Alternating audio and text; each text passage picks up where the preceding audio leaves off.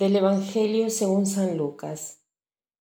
En aquel tiempo algunos hombres fueron a ver a Jesús y le contaron que Pilato había mandado matar a algunos galileos mientras estaban ofreciendo sus sacrificios. Jesús les hizo este comentario. ¿Piensan ustedes que aquellos galileos, porque les sucedió esto, eran más pecadores que todos los demás galileos? Ciertamente que no. Y si ustedes no se arrepienten, perecerán de manera semejante.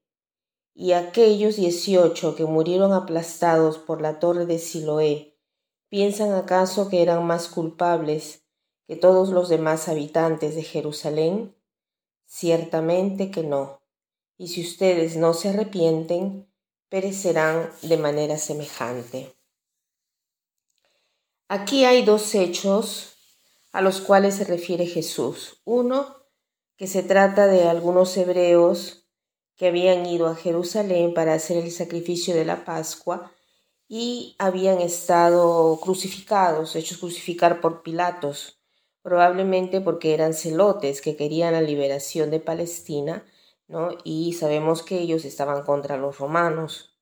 Y Jesús dice, creen que estas personas em, de la torre de Siloé eran más culpables que todos los demás habitantes de Jerusalén? Ciertamente que no, y si ustedes no se arrepienten, perecerán de manera semejante. Estas torres circundaban Jerusalén. Se derrumbó y murieron 18 personas. Entonces Jesús, em, a Jesús le refieren estos dos hechos para ver de qué parte estaba, ¿no? Porque sabemos que siempre trataban de, de, atraparlo, ¿no? De alguna manera. ¿Por qué murieron estas personas?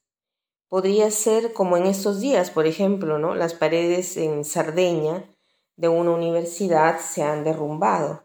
No había eh, ninguna persona, pero si hubiera habido alguien, se hubiera podido decir creen que estas personas son peores que todos los sardos porque han muerto así? Dice no, pero si no se convierten perecerán de la misma manera. O sea, ¿qué cosa quiere decir Jesús? Jesús quiere que nosotros nos quitemos de la cabeza el concepto del castigo de Dios.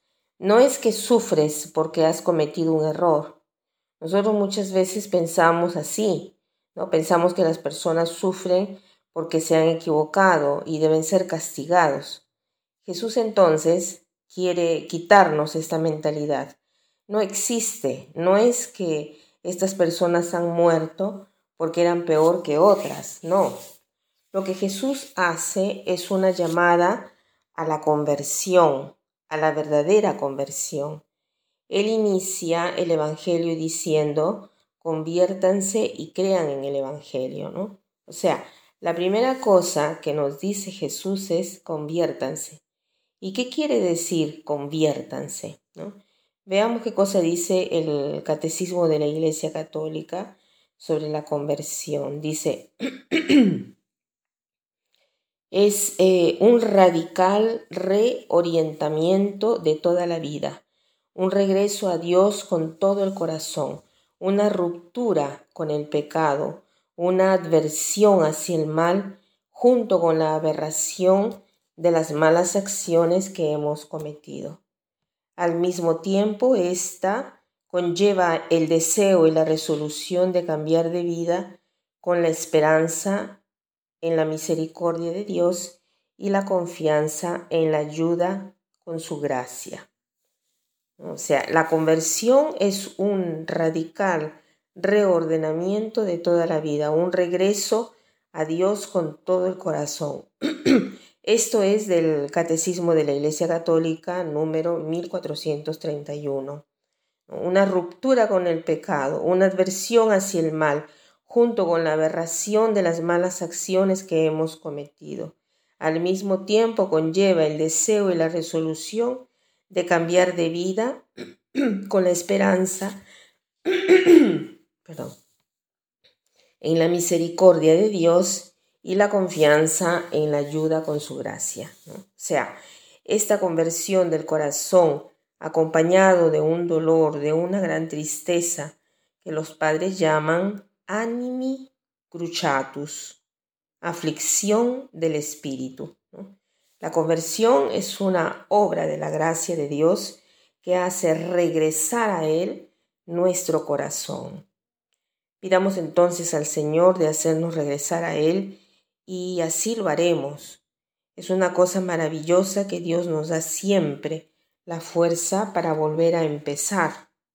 Hoy podríamos hacer el propósito no de convertirnos en forma general, no radical así de un momento a otro, sino de tomar en consideración algo, cada día algo en lo cual nos hemos equivocado continuamente. Por ejemplo, hoy, si yo tengo la costumbre de decir malas palabras, hoy me abstengo de hacerlo. Si digo mentiras, hoy estoy atento a las mentiras, algo que predomine externamente y que pueda corregirlo el día de hoy.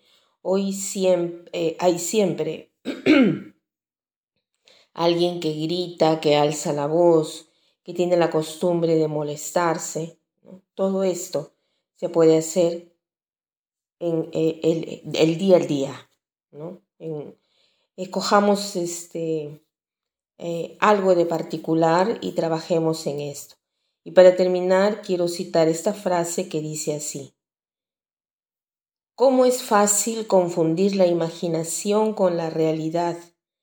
¿Cuántos hombres creen de haberse convertido en el momento en el cual piensan de convertirse? ¿Cómo es fácil confundir la imaginación con la realidad? ¿Cuántos hombres creen de haberse convertido en el momento en el cual piensan de convertirse? Que pasen un buen día.